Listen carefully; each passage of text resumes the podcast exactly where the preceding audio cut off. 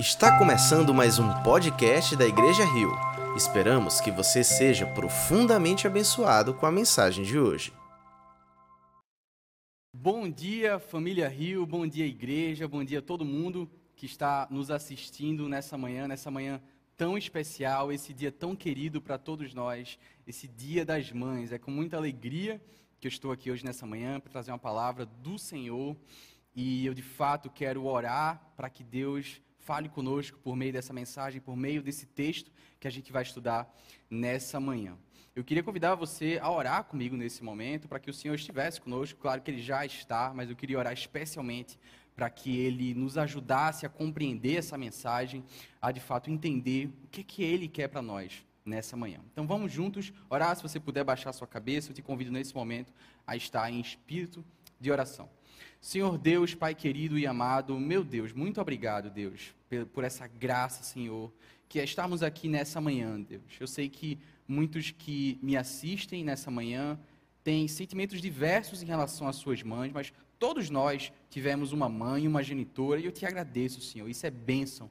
Podemos ter alguém nesse mundo da onde nós surgimos, de olhar para trás e reconhecer, Senhor, que há um plano de amor teu para todos nós. Muito obrigado, Deus, por esse dia especial, em que nós também aprendemos mais sobre o teu amor, Deus. Toda a relação de amor nesse mundo aponta para o teu amor em relação a nós. E eu te peço que tu nos permita que aprendamos essa mensagem nessa manhã. Deus, eu te clamo nesse momento, Senhor, porque há tantos enfermos entre nós, Senhor, há tantos enlutados, há pessoas sofrendo, há pessoas tristes, há pessoas passando por problemas ah, profissionais, demissões, Há pessoas passando necessidades reais, passando fome.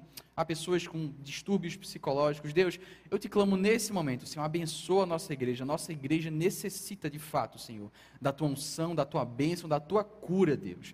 E nós cremos, Senhor, que tu és capaz de fazer tudo isso. Então, eu te peço nesse momento para que tu nos ajude, que tu cuide de nós. E te peço especialmente agora, nesse momento, que tu nos faça concentrados aqui, permita que estejamos focados nessa mensagem e possamos aprender, Senhor, como caminharmos por meio das intempéries da vida, das dificuldades, sempre focando em Ti, na Tua mensagem e no Teu amor por nós, mostrado a partir do sacrifício do Teu Filho Jesus. Que seja isso que nós aprendamos nessa manhã, Senhor. Muito obrigado pela Tua graça.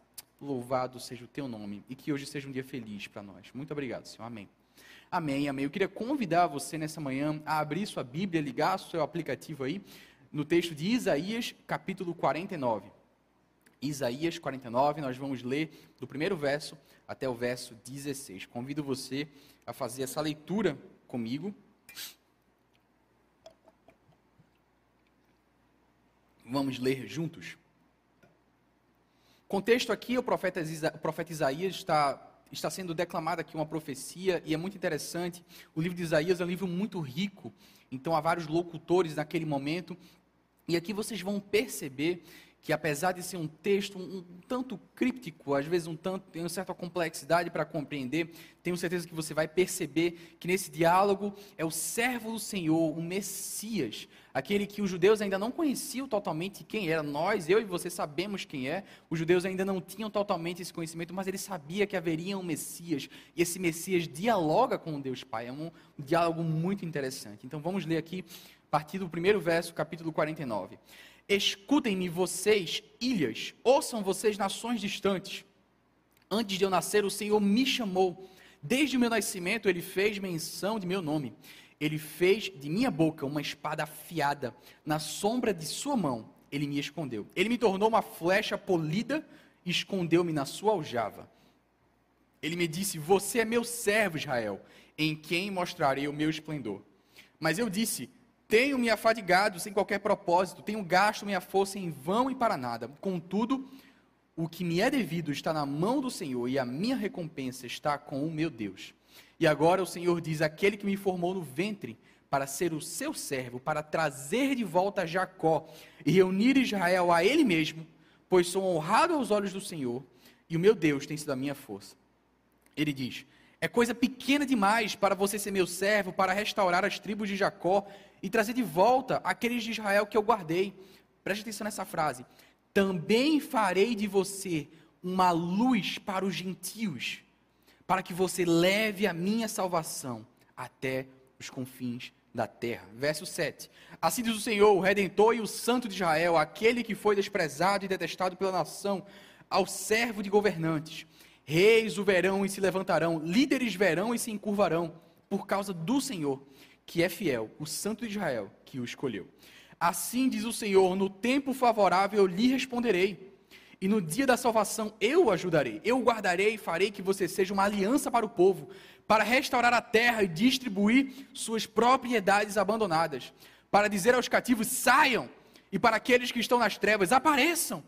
Eles se apacentarão junto aos caminhos e acharão pastagem em toda colina estéril. Não terão fome nem sede, e o calor do deserto e o sol os atingirá. Aquele que tem como paixão deles os guiará e os conduzirá para as fontes de água. Transformarei todos os meus montes em estradas e os meus caminhos serão erguidos. Veja, eles virão de bem longe, alguns do norte, alguns do oeste, alguns de Assuã. Gritem de alegria, ó céus, regozije-se, ó terra, e rompam em canção os montes, pois o Senhor consola o seu povo e terá compaixão dos seus afligidos. Queria que você prestasse uma atenção mais especial nos próximos três versos que são foco da nossa mensagem. Verso 14: Sião, porém, disse: O Senhor me abandonou, o Senhor me desamparou. Será que uma mãe pode esquecer do seu bebê que ainda mama e não tem compaixão, e não ter compaixão do filho que gerou? Embora ela possa se esquecer, eu não me esquecerei de você. Veja, eu gravei você nas palmas das minhas mãos. Seus muros estão sempre diante de mim. Amém, amém. Que palavra poderosa, meus irmãos. Essa palavra fala muito ao nosso coração. E aqui esse diálogo é tão interessante, tão interessante. Se você observou bem, existe um, um enredo muito interessante nesse capítulo. Do primeiro verso até o verso 13, de forma geral, sucinta, parece que Deus está declamando e, e se comunicando com o servo, com o seu Messias, todas as maravilhas que ele vai fazer pelo seu povo na terra. Ele fala da libertação de Israel, fala que a, a libertação de Israel ainda é pouco. O Messias vai ser uma luz para todos os gentios. Ele fala que o fim da história é uma nação, não só de um povo só, mas uma nação multiétnica, uma nação com todas as culturas, com todos os povos, diz que virão pessoas do norte, virão pessoas do oeste, virão pessoas do leste, todos os lados as pessoas virão para se ajuntar ao Senhor e adorá-lo. Fala que a salvação de Deus é para todos os povos, que palavra maravilhosa. É um, até o verso 13 parece que é um texto de promessa, de salvação futura, salvação vindoura, da maravilha que vai ser nesse fatídico dia, nesse dia maravilhoso. E aí chegamos no verso 14 e a conversa muda. Eu acho muito interessante que naquele momento o diálogo é Deus falando. E aí, verso 14, chega uma outra pessoa, um outro locutor nessa fala.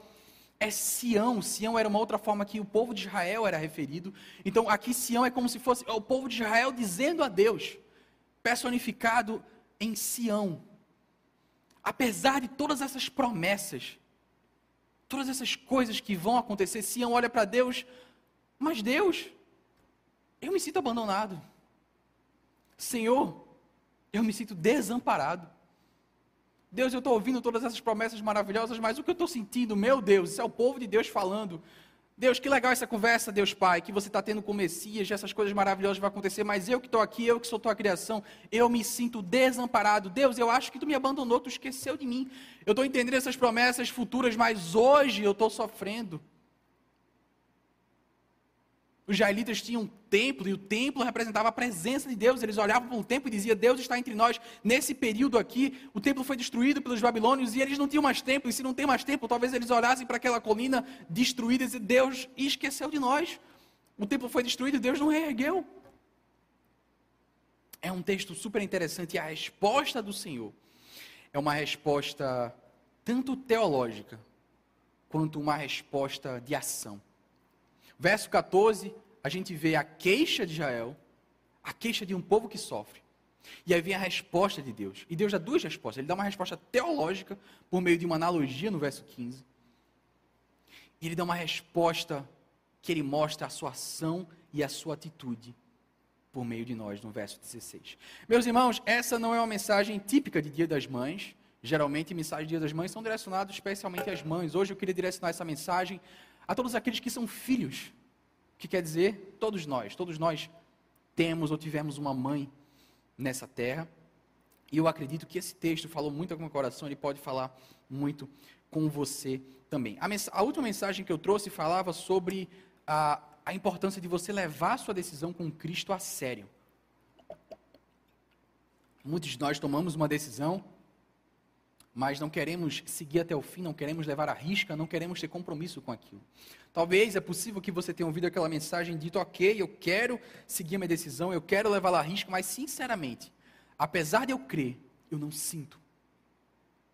Rubens, eu creio nessas promessas do Senhor, eu creio nessas maravilhas, eu creio em tudo isso, mas sinceramente, eu não sinto. Eu não sinto Deus perto. Eu não sinto Deus comigo. Minha fé, ela é mais racional e cognitiva do que qualquer outra coisa. Se você perguntar ao meu cérebro, Deus existe, é poderoso e vai me salvar. Se você perguntar ao meu coração, Deus me abandonou. Deus me desamparou. Essa é a mensagem para você que ou sente isso, ou já sentiu. E esse é um problema muito recorrente de todos nós. Muita gente crê, diz que crê, declama, ora, canta, mas não sente as promessas do Senhor. E por isso a sua fé não transforma a forma como você vive, não transforma o seu coração, não transforma os seus sentimentos e você carrega as mesmas ansiedades todos os dias, sempre. Hoje eu quero falar sobre a certeza do amor de Deus por nós. E como essa certeza ela pode ser transformadora para os teus sentimentos, para o teu cotidiano, para as tuas decisões, para a tua vida, eu quero te convidar nessa manhã a de fato sentir essas promessas que Deus tem para a gente. E é, é, isso que acontece aqui nesse texto, não é? é no, verso, no verso 14, a pessoa personificada em Sião diz: Eu estou ouvindo essas tuas promessas, eu ouço tudo isso que vai acontecer, isso é maravilhoso, é incrível, é fascinante, é magnífico. Mas, sinceramente, Deus eu me sinto desamparado. Deus, salvação é para o futuro, maravilha, mas e quanto eu agora?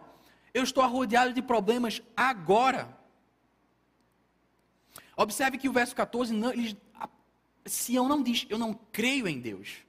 Esse não é o problema aqui, não é a falta de fé racional. Ele não diz em hora nenhuma, eu não creio em Deus. Ele não diz que não crê nas promessas, ele crê nas promessas. O problema é que no dia de hoje, essas promessas não estão afetando e, e beneficiando a sua vida. Um, houve um poeta inglês no século XVII chamado Richard Lovelace. Richard Lovelace. Poeta inglês do século XVII, ele escreveu um texto muito interessante que fala muito sobre isso aqui. Ele diz: É fato que somos filhos de Deus. É fato. Porém, há muita evidência dentro de nós que vai de encontro a isso a fé que consegue superar essas evidências e essa fé que é capaz de se aquecer na fogueira de Deus, ao invés de roubar amor e aceitação de outras fontes, é, na verdade, a raiz de toda a santidade. Há muitas evidências aqui dentro que atestam contra as promessas de Deus. A fé que consegue superar essas falas da nossa carne é a raiz de toda a santidade. Isso é o discurso do verso 14. Muitos de nós dizemos, eu sei que Deus me ama, mas a gente convive toda hora com evidências contra isso. Há evidências dentro. Talvez você olhe para si e você diga, poxa, mas eu sou miserável. Não tem como Deus me amar. Eu já fiz tanta besteira. Eu erro todo dia. Eu peco, peco, peco. Eu sou miserável, não tem como Deus me amar. Essa é uma evidência interna. Há evidências externas. Deus, eu já orei tanto, Deus, Senhor, eu já pedi tanto aquele negócio, eu quero tanto isso, Deus. Eu sei que isso é o melhor para mim, para minha família. Eu estou te pedindo, Deus, por que, que tu não faz? Essa é uma evidência externa de que a promessa de Deus não é para você. E temos esses tipos de evidências lutando em nosso interior e nosso exterior. Você diz, eu creio, mas isso não transforma a minha realidade. O que o poeta Richard diz para a gente é que você não pode viver assim. Não tem como. Essa contradição ela é insustentável. Ela vai levar você à morte. ela vai levar você a adoecer. Se você não superar isso e ficar na crença automática, em uma doutrina puramente racional, sem que haja mudança de coração, sabe o que vai acontecer? O poeta nos responde: você vai, inevitavelmente, roubar amor e aceitação de outras fontes. Isso que vai acontecer. Você vai vir na igreja, você vai dizer, eu amo Deus, eu creio nas promessas, mas sinceramente, o que te dá amor e aceitação é todo o resto, todo o resto da semana. É, você vai, e, como consequência, você vai escolher uma carreira errada. Você vai escolher uma carreira pelos motivos errados. Ao invés de uma análise é, sobre o que é que eu sei fazer, o que é que eu gosto de fazer, o que é que dá o dinheiro suficiente para eu viver, como é que eu junto essas coisas com as minhas oportunidades, ao invés de uma análise profunda e em paz, o que vai acontecer é qual é a carreira que vai me dar mais atenção, qual é a carreira em que vou me sentir mais amado, qual é a carreira em que as pessoas vão gostar mais de mim. Para muita gente, essa é a, o critério de decisão. Você vai acabar trabalhando demais, porque o trabalho vai te encher, vai encher o teu tempo, vai ser o significado da tua vida. Você vai insistir em relacionamentos tóxicos. Há relacionamentos que são óbvios que você não deveria estar lá. Mas por que a pessoa insiste? Porque aquilo é a sua fonte de amor e aceitação. E ela não tem outra.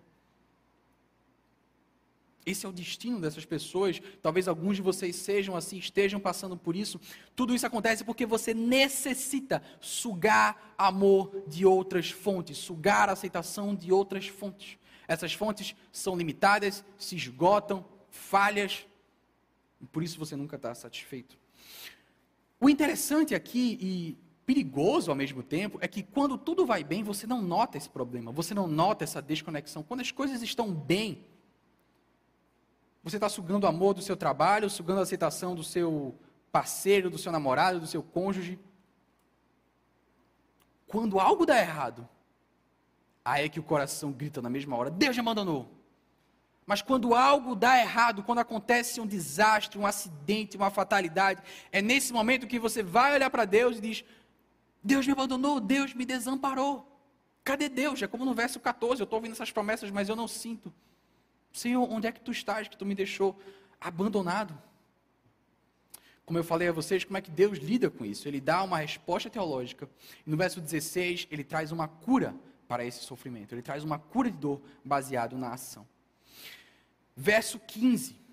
Será que uma mãe pode esquecer do seu bebê que ainda mama e não ter compaixão do filho que gerou? Será que uma mãe pode fazer isso? Essa é a resposta teológica de Deus.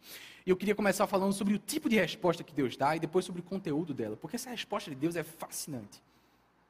Acompanhe nesse estudo. Essa resposta de Deus é sensacional. A primeira coisa que eu quero chamar a atenção é para o que Deus não diz.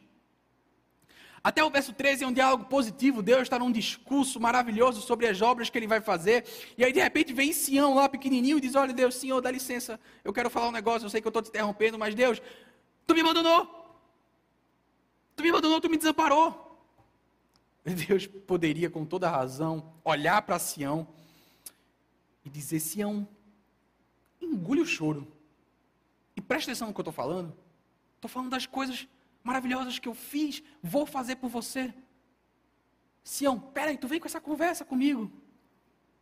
Deus não dá essa resposta. E ela seria muito merecida. O verso 15 e 16 mostra Deus parando o seu discurso. Ele interrompe a sua fala de coisas maravilhosas. Vira-se para Sião, sofrido e dolorido. Ele dá uma resposta interessante para ele. Deus para e leva aquilo a sério. Ele permite-se ser interrompido para, mais uma vez, mais uma vez, explicar algo importante para Sião. A resposta de Deus é um argumento racional a partir de uma analogia. Né? Ele faz uma comparação muito interessante. Será que uma mãe pode esquecer do seu bebê? Deus vai dizer assim para Sião: primeiro, Sião, para você resolver esse problema, porque isso é uma ilusão, isso é uma mentira. Eu te abandonei? Claro que não. Mas para que você entenda isso ao nível do seu coração, você precisa olhar para uma mãe. E você, Sião, precisa entender duas coisas. Você precisa entender como eu, Deus, sou semelhante a uma mãe. E você precisa entender como eu sou diferente de uma mãe. É isso que Deus diz a Sião. Você precisa, Sião, pegar essas verdades teológicas sobre quem eu sou, sobre a minha relação contigo, e você precisa colocar isso no seu coração. E é isso que Deus faz com essa resposta. Ele leva, ele dá uma resposta teológica que vai entrar no coração de Sião, porque fala do sentimento de mãe. Eu, você e todos nós sabemos que sentimento é esse, porque nós somos filhos.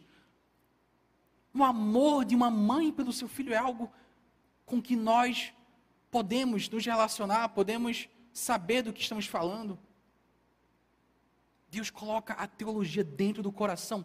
E é isso que eu proponho que você, Sião, talvez você aí seja o Sião nessa manhã, que diz: Deus, eu me sinto abandonado. E o que Deus diz para você, Sião, é você precisa pegar as verdades teológicas e colocar no seu coração e que elas saiam somente da sua mente.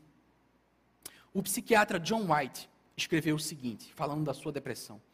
Ele disse o seguinte: há anos, quando eu estava seriamente deprimido, o que salvou a minha sanidade foi me agarrar na profecias, na profecia de Oséias. Passei semanas, todas as manhãs, tomando nota e estudando o texto de Oséias. Eu não tenho dúvida de que a minha cura surgiu a partir de compreender o significado daquela passagem. Se aqueles que sofrem tiverem um mínimo de capacidade de se concentrar, eles deveriam focar em estudo bíblico indutivo, ao invés de somente leitura devocional. Olha que texto interessante. Alguém que passou por uma profunda depressão diz assim: o seu que curou a minha depressão, principalmente, foi aprofundar no texto bíblico. E é super interessante esse paralelo que o John White faz sobre a leitura devocional e leitura indutiva. Eu vou explicar para você. Leitura devocional é aquela que você pega um texto bíblico, você diz, Senhor, fala comigo a partir disso, eu quero sentir algo de ti, eu quero um direcionamento teu. Você lê aquele texto, você ora ao Senhor, cria a expectativa de que o Senhor transforme o teu coração. E a leitura devocional é importantíssima. Ela é uma disciplina, ela é um ato que você deve realizar diariamente. Você deve estar sempre meditando na palavra do Senhor, permitindo que ela entre no teu coração. Às vezes, especialmente, precisamos estar somente nós e a Bíblia. Às vezes é necessário isso, você pegar o texto puro e deixar que ele entre no teu coração. Agora, olha que interessante o que o psiquiatra diz. Ele estava num momento de uma apatia tão profunda, num distanciamento Deus, de Deus tão doloroso, em que ele não se sentia capaz de sentir nada com um tipo de leitura mais devocional, com um tipo de leitura mais coração, ele não conseguia sentir. Não tinha vontade, talvez ele não tivesse vontade de ler a Bíblia. Talvez não tivesse nem coragem, porque vai dizer: olha, Deus não vai falar comigo mesmo, eu não vou sentir nada. E aí a solução para ele foi uma leitura estudiosa da palavra. Eu não quero que você pense que há um contraponto entre diferentes formas de ler a Bíblia, todas são boas, mas olha que interessante, o que o John White quer dizer para a gente é que na leitura estudiosa da palavra, é que ele conseguiu racionalmente pegar aquele texto, enfiar aquele texto dentro do seu coração a leitura indutiva é uma leitura um pouco diferente da devocional. É uma leitura que você diz: olha, eu vou estudar esse texto. Eu quero entender o que cada palavra significa. Você olha para aquele texto bíblico e você faz aquelas perguntas: o que, como, quem, quando, porquê, onde.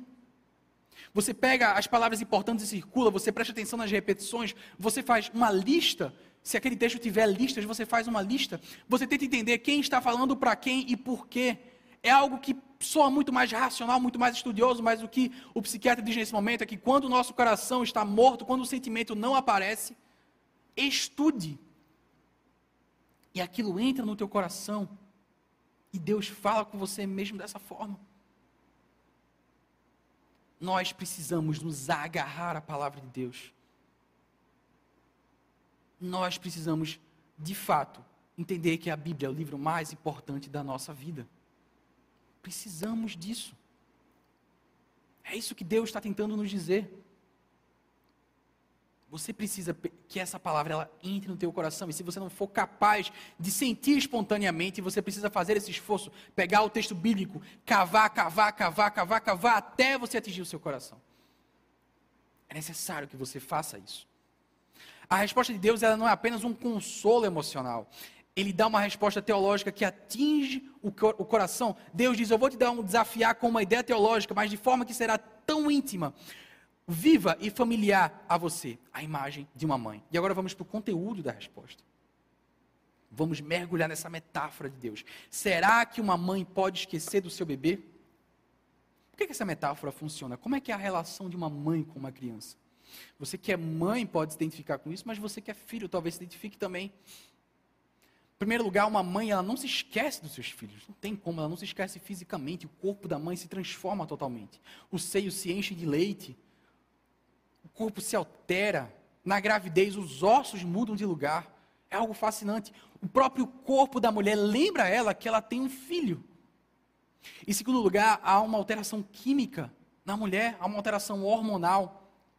Há um hormônio produzido chamado ocitocina, que ele dá à mulher um prazer indescritível quando ela agarra, quando ela aperta a sua criança nos braços, quando ela amamenta a criança, ela sente um prazer inigualável. Há uma mudança física, há uma mudança hormonal. Não é só físico e hormonal, mas na sua alma, a mãe tem um amor pelo filho que é incondicional. É interessante que no casamento a gente faz votos. Na cerimônia do casamento, essa é uma parte muito importante e é necessário que se faça isso, porque você tem que prometer às pessoas que você vai fazer o que se espera. Não é automático. A sociedade não espera automaticamente que você seja fiel que você seja amoroso, que você seja cuidadoso. É preciso que você declare isso à frente de muitas pessoas, que seja um momento público. Veja que interessante. E ainda assim, um casamento, casamento é uma relação de dar e de receber, e precisa haver um equilíbrio entre dar e receber. E quando há um desequilíbrio, muitos casamentos vão à falência. O amor de mãe é muito diferente disso. Não é preciso dizer nada. É um amor silencioso, mas que está lá. Você vê esse amor na face, no semblante de uma mãe que pega o seu recém-nascido pela primeira vez. Há dar e receber numa relação da mãe com o filho? Será que há? Claro que há dar e receber na mãe com o filho. Só que aí a mãe só dá, dá, dá, e o filho só recebe, recebe, recebe. A mãe se entrega totalmente e a criança só recebe. Veja que coisa fascinante, uma mãe puérpera que está 24 horas por dia totalmente dedicada, dedicada à sua criança, um amor indestrutível, e a criança não dá nada de volta a ela. Nesse sentido, Deus é muito parecido com uma mãe. É um amor indescritível. E aí vem a segunda parte, o ponto crítico. Deus também diz: como o meu amor é diferente do amor de uma mãe. Sião, lembre-se, você não consegue olhar para mim e sentir o amor que eu tenho por ti. Deixa eu te ajudar com uma ilustração, Sião. Pense no amor de mãe. Lembre como é um amor maravilhoso de uma mãe pelo recém-nascido. Agora eu vou te dizer mais, Sião. Eu vou te dizer que o meu amor é semelhante, mas também é diferente desse amor de mãe. Por mais incomparável que seja o amor de uma mãe, infelizmente, há mães nesse mundo que abandonam seus filhos. Há mães que abandonam as suas crianças, há mães que são extremamente amorosas, sim, mas ainda essas mães, um dia elas vão partir e vão deixar os seus filhos aqui sozinhos, sentindo falta da sua mãe. Ainda a melhor mãe do mundo vai partir um dia. Por mais indescritível que seja o amor de uma mãe, ele ainda é limitado nesse mundo em que nós vivemos. Eventualmente todos nós perdemos as nossas mães. O amor de mãe parece indestrutível, mas em algum sentido ele é limitado. O amor de Deus é o único que de fato é indestrutível. Sião, olha para o amor de mãe, olha para mim e entende que o meu amor é maior do que o amor de uma mãe. O meu amor é o único que é realmente indestrutível. Entenda isso, Sião, e assim vai te ajudar a sentir, a perceber o amor que eu já tenho por ti. Preste atenção nisso, Sião. Preste atenção nisso. Se você que me assiste tivesse mais consciência de amor, desse amor que Deus tem para ti no teu dia a dia, como é que isso mudaria a tua vida? Pense nisso. Como é que isso mudaria a tua existência? A resposta talvez seja: olha, eu não sei como, mas a minha vida seria diferente do que ela é hoje. Seria bem diferente. Você tem à sua disposição uma fonte inesgotável de amor e alegria, de maneira que as tragédias não podem te derrubar. Lembre do amor de mãe e entenda que o amor de Deus é maior ainda. Essa é a resposta teológica, mas rapidamente eu quero entrar no verso 16 para falar a você da cura para a dor. Deus uma, faz uma analogia belíssima e interessante para Sião, mas ele não para por aí. E o verso 16 é crítico nessa mensagem, porque ele fala qual é a cura para a nossa dor e para o sentimento de abandono. Verso 16 diz assim: Veja, eu gravei você nas palmas das minhas mãos, seus muros estão sempre diante de mim. Meus irmãos, palavras são importantes, não é? Palavras de amor são necessárias para uma relação, mas talvez você concorde comigo que só palavras não é o bastante. Palavras são necessárias mas quando uma relação só tem palavras, ela falta alguma coisa. É como um casal de jovens namorados, em que o jovem faz tantas promessas à sua amada e promete que eles vão casar e vai ser uma festa linda e eles vão viver amores para sempre e vão ter muitos filhos. E a mulher se alegra com essas promessas e, poxa, ele me ama mesmo, só que aí passa três anos e o cara não perde a menina em namoro. E aí ele diz: Não, meu amor, mas no momento certo a gente vai ter uma relação maravilhosa, a gente vai ter um casamento, a gente vai viver numa casa grande, com um jardim, com muitos filhos, a gente vai almoçar na casa da sua mãe todo domingo, se você quiser, e a menina se alegra com isso, mas diz, meu amor, já faz sete anos e você ainda não me pediu em casamento. Passa oito anos, nove anos, um momento essa menina diz, só palavras não é o bastante. E esse tipo de relação geralmente tende ao fracasso. Só palavras não é o suficiente. Isso está na Bíblia, 1 João 3,18. João diz: Filhinhos, não amemos de palavra nem de boca, mas em ação e em verdade. Nós precisamos de ação quando o assunto é amor. Precisamos de ação e Deus não deixa de fazer ação. Existe um problema, porém, o problema está em nós. O problema é que nós somos cegos. E essa é a cura para a tua dor. É curar e resolver a tua cegueira. Você precisa de ação para se sentir amado por Deus? Deus, eu já ouvi palavras, mas eu quero ação. Você precisa resolver a tua cegueira. Pais que estão me assistindo, vocês vão entender isso que eu vou falar agora. Apesar de todo o cansaço de cuidar de um recém-nascido, apesar de toda a frustração, apesar das noites mal dormidas, Nada se compara com a frustração de quando a criança faz 6, 7 anos e já está falando tudo. Nada se compara com esse tipo de frustração. E eu vou te dizer por quê. Claro, é uma maravilha a criança estar tá falando, mas a criança muito pequena, quando fala, às vezes fala muita besteira. Isso dói o coração dos pais. Você que é pai, lembre do seu filho com 6, 7 anos.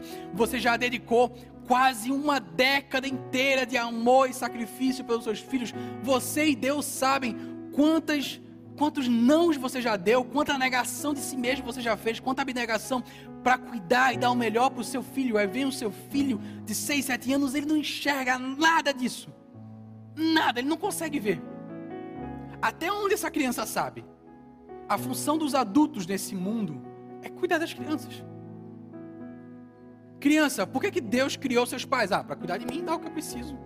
É isso que a criança pensa. E aí vem aquele fatídico momento que sempre acontece, e que a criança quer algo, o pai não dá aquilo que ela quer. Você diz, você não pode comer isso. E aí a criança grita, chora, esperneia, faz escândalo, mas eu quero comer, eu quero comer. E o pai diz: Você não pode. E a criança, e algumas, pela natureza pecaminosa, tem um ar de vingança e dizem: Mas você não me ama. Papai, você não me ama. Mamãe, você não me ama. Meu Deus, que dor ouvir isso. O que, é que dá vontade de dizer quando uma criança diz isso? Sinceramente, você que é pai, mãe, o que, é que dá vontade de dizer quando você ouve isso? Eu acho que dá vontade de dizer: é, Olha aqui, seu moleque ingrato. Dá vontade de dizer isso, seu moleque ingrato. Os sacrifícios que eu fiz por você, você não consegue enxergar.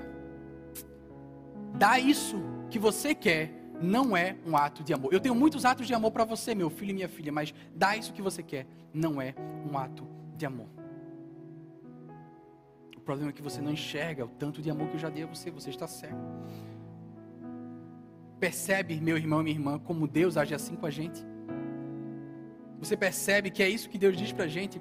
A gente lê na Bíblia palavras, palavras, palavras, ok, mas Deus, por que, que você não faz algo por mim agora? Eu estou sofrendo agora, eu quero minha oração atendida agora, Deus. E Deus olha para a gente e às vezes ele pula essa parte de chamar a gente de moleque ingrato. Às vezes ele não pula não, tá? Às vezes Deus diz mesmo, ele nos chama do que nós somos. Às vezes ele fala de verdade. E ele diz: Meu filho, você não é capaz de enxergar ainda o sacrifício que eu fiz por você. Meu filho, eu tenho muita coisa boa para te dar, muitos atos de amor. Mas isso que você quer não é o ato de amor que eu tenho para você. Ainda não é a hora, ou então isso não é bom para você. Se você enxergasse, você saberia. O problema é a sua cegueira. O problema é a sua cegueira. Isso é o que aconteceu no ato de amor de Deus para a gente. Que ato de amor é esse? Que ato de amor é esse que foi previsto em Isaías 49, verso 16? O Senhor diz para os judeus, para Sião, que nem sabiam ainda que o seu Salvador chamaria-se Jesus Cristo. Deus diz para Sião: Veja, eu gravei você nas palmas das minhas mãos. Eu gravei você nas palmas das minhas mãos. Eu creio que os israelitas não entenderam totalmente o que, é que Deus estava falando ali. Talvez você já tenha sacado. É interessante que nos tempos antigos, era, às vezes acontecia de que o, o nome do servo era tatuado na mão do seu mestre, para identificar quem era o dono daquele servo. Do, o nome do servo era o nome do mestre era tatuado na mão do servo. Deus diz aqui: Eu, mestre, gravei o nome do meu servo na minha mão. Gravei o nome do meu servo na minha mão. Que coisa incrível! Deus inverte as ordens. Ele é o mestre, nós somos os servos. E ele diz para Sião: Eu gravei o teu nome nas minhas mãos. E até, até aqui talvez você ache essa ilustração de Deus bonita, mas eu quero dizer que ela não é só bonita, ela é dolorosa, porque o que está escrito aqui, essa palavra gravar, não é tatuar. Essa palavra gravar no hebraico tem um sentido muito específico. Significa marcar com martelo e cinzel. Não, meus irmãos, não é uma imagem tão bonita, é uma imagem dolorosa. Marcar com martelo e cinzel. Deus diz para Sião: O teu nome está gravado na minha mão com martelo e um prego bem doloroso. Séculos depois, um homem chamado Tomé. Tomé era como essa pessoa no verso 14, cheio de dúvidas. As pessoas diziam: Jesus ressuscitou. Jesus vive. Nossa salvação é eterna. Aleluia, estamos garantidos um lugar na mesa do Pai. Tomé, te anima, Tomé. Te alegra, Tomé. Rapaz, eu não sei não, gente. Sinceramente, eu não acredito muito nisso não. Eu estou me sentindo abandonado, eu estou me sentindo esquecido. Vocês estão cheios de certeza, mas eu não tenho certeza não. Tomé estava incrédulo. E Jesus aparece a Tomé e mostra as suas chagas. Olha aqui, Tomé. Olha aqui o teu nome marcado na minha mão, com martelo e um cinzel.